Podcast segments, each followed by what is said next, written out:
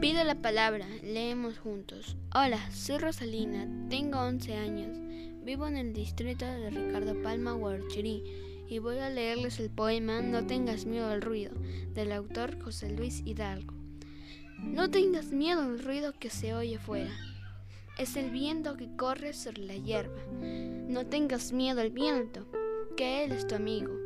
El viento sur es bueno para los niños y cuando venga el día saldrás al campo y jugarás con el viento sobre los prados. Gracias.